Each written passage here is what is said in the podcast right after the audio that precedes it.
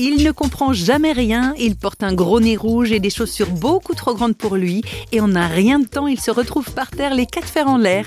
Ah, le clown nous fait bien rire, et c'est tout à fait voulu. Mais réflexion faite, derrière son maquillage et ses manières maladroites, le clown cache de vrais trésors, des trésors qui enthousiasment l'écrivain et philosophe Fabrice Adjadj. Décalé, fêlé et surtout toujours émerveillé, les clowns ont résolument quelque chose à nous apprendre. On écoute Fabrice Adjadj c'est vrai que je, parle souvent du clown. Ça n'est pas du tout par facétie, si j'ose dire, ou pour faire le clown que je le fais, mais c'est avec un grand sérieux. Euh, d'abord parce que je travaille sur le clown depuis longtemps, que je co-anime moi-même des stages de clown, que j'ai écrit un solo de clown. Donc, vous voyez, c'est vraiment une, une affaire euh, sérieuse pour moi. La question, c'est qu'il ne faut pas se tromper sur ce qu'est le clown, parce que souvent on a des imageries un peu erronées sur le clown de cirque, ou alors on confond le clown avec celui qui veut faire rire, ou celui peut-être qui se le comique ou le bouffon.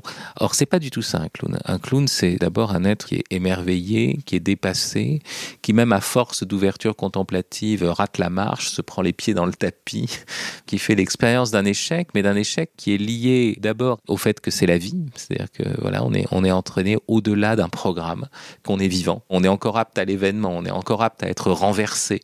Donc il y a du renversant dans la vie. Bon, le clown, c'est celui qui fait l'expérience du renversant comme Alors bien sûr, il en, il en souffre, etc. Mais, mais malgré tout, il découvre à l'intérieur de l'échec tout d'un coup un autre horizon qui s'ouvre, une aventure qui s'ouvre.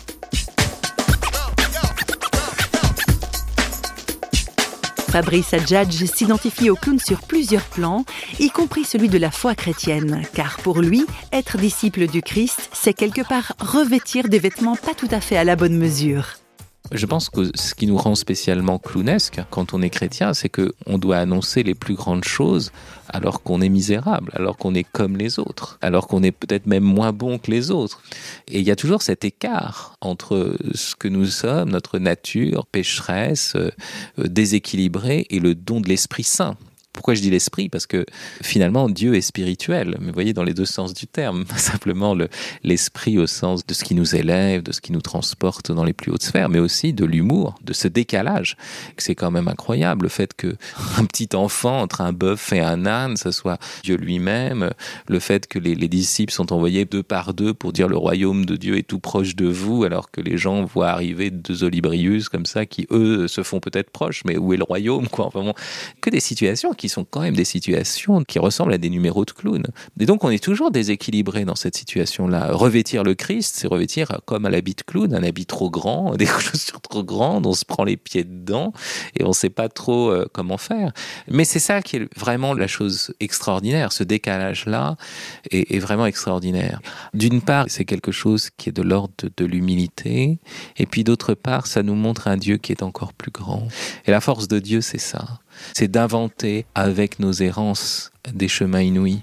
La force de Dieu, c'est de travailler nos, fêlures et de laisser passer la lumière. Eh bien oui, Dieu compose avec nos fêlures pour faire passer sa lumière. Pas de problème pour lui.